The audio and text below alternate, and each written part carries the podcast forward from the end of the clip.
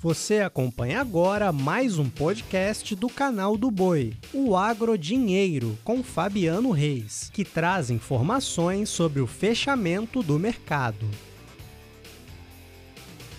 Olá, turma! Começa agora mais uma edição do Agro Dinheiro, seu podcast desta segunda-feira, 4 de outubro. Começa falando sobre soja e soja nesta semana que China está fora do mercado. Até quinta-feira, China está em feriado. E Chicago voltou a registrar queda e ficou nas mínimas dos últimos nove meses. Os trades ainda terminam de digerir os números do Departamento de Agricultura norte-americano, aqueles que eu falava na última sexta-feira, é, na última quinta-feira, mas para ser mais preciso, em relação aos seus estoques trimestrais, que ficaram ali próximos a 7 milhões de toneladas, 1 milhão e meio de toneladas acima da máxima esperada pelo mercado, mas por outro lado, na metade do que era em 2020. De qualquer forma, o mercado não tem é, aceitado muito bem esses números e tem apresentado baixa, apresentou baixa sim nos últimos, nos últimos pregões em relação à soja de Chicago. Do mesmo modo, a atenção avança também em relação à colheita norte-americana, que tem avançado e tem mostrado bons resultados lá nos Estados Unidos. Tendo em vista uma boa colheita que os americanos por enquanto vão demonstrando, aquele relatório trimestral e China não comprando, portanto sem sinais de demanda, só em Chicago voltou a fechar em queda. A posição de novembro fechou a 12 dólares 35 centes mais 2 o bushel, queda de 0,90%. Janeiro, 12 dólares 45 centes mais 6 o bushel, recuou 0,86%. Março, 12 dólares 54 centes mais 4 bushel, queda de 0,79%. E maio, 12 dólares 64 centes o bushel, recuando 0,67%.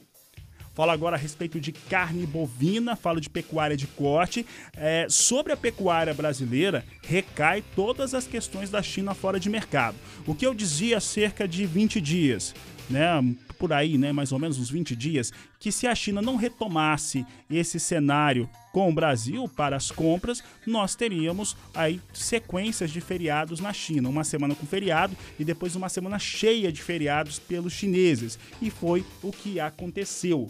Então, nessa entrevista agora, que eu falo com Iago Travagini, consultor da Agrifato, nós vamos falar sobre o atual momento da pecuária bovina aqui do Brasil, a posição pós-vaca louca típica e esse feriado de uma semana na China. É o que nos traz agora essa entrevista com Iago Travagini. Iago, como é que você avalia esse momento, principalmente em relação ao pós-vaca louca atípica?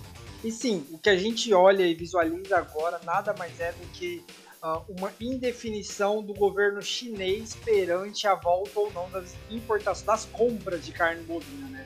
É, a gente teve até exportações relevantes no mês de setembro, mas o que elucida agora é que as certificações pararam de acontecer, ou seja, o mapa não emite mais certificação para carne chinesa justamente por conta da EEB, e não há é, ninguém hoje no país de forma oficial que se posicione para quando a China voltar. A decisão hoje está exclusivamente na mão dos chineses.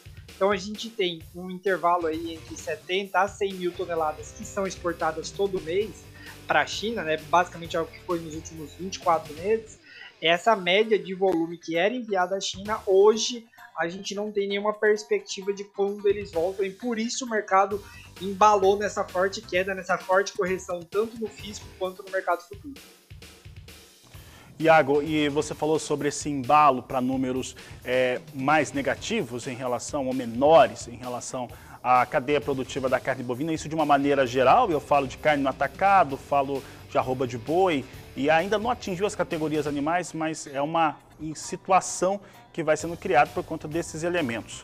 No dia, na sexta-feira última, quando nós trazíamos os destaques é, na terceira edição do Agricultura BR em relação aos embarques, às exportações de carne bovina, quando nós comparávamos setembro de 2021 com 2020, evidentemente você tem um volume maior.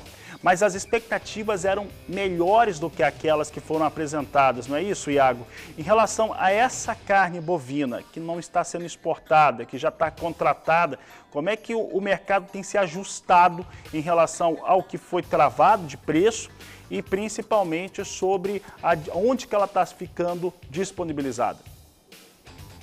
Bem, vamos lá.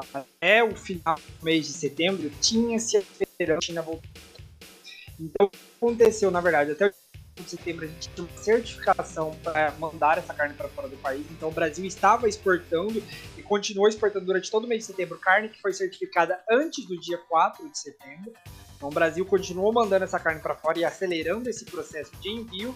Só que o grande porém agora é que não há essa certificação. Então, o que está ocorrendo agora? O frigorífico reduz a sua capacidade de abate, começa a pular datas de escala de abate, começa a oferecer menos é, pelo animal, pelo bovino gordo, justamente porque ele não tem a necessidade de ficar alongando mais a escala, porque ele perdeu um demandante aí de 80 a 100 mil toneladas. É, a gente tá, calcula essa média aí entre 70 a 100 mil toneladas mês, né? Então, Hoje o Brasil tem um forte, o principal comprador externo fora do mercado, consequentemente os frigoríficos estão se ajustando a toda essa nova realidade. E por isso a gente vê uma pressão muito grande sobre o boi gordo nesse momento, sobre o preço do boi gordo.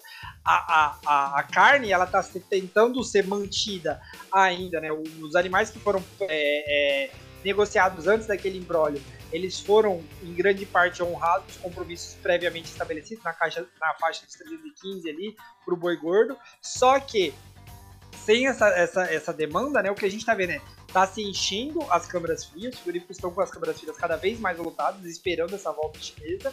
E o, o, próximo passo seria a volta chinesa embarcar. Só que a cada dia que se passa, a câmara via vai ficando mais lotada e o que a gente está vendo é uma pressão tanto na carcaça casada do bovino, né? Os varejistas estão pressionando a carcaça casada, quanto sobre o boi gordo. O boi gordo está sofrendo muito nesse momento agora. E eu encerro essa edição do podcast Agrodinheiro. Desejo a todos um excelente, uma excelente final de tarde e também uma ótima noite. A todos um grande abraço e até amanhã. O Agrodinheiro pode ser acompanhado também na programação do canal do Boi e em nosso portal o sba1.com. Até a próxima!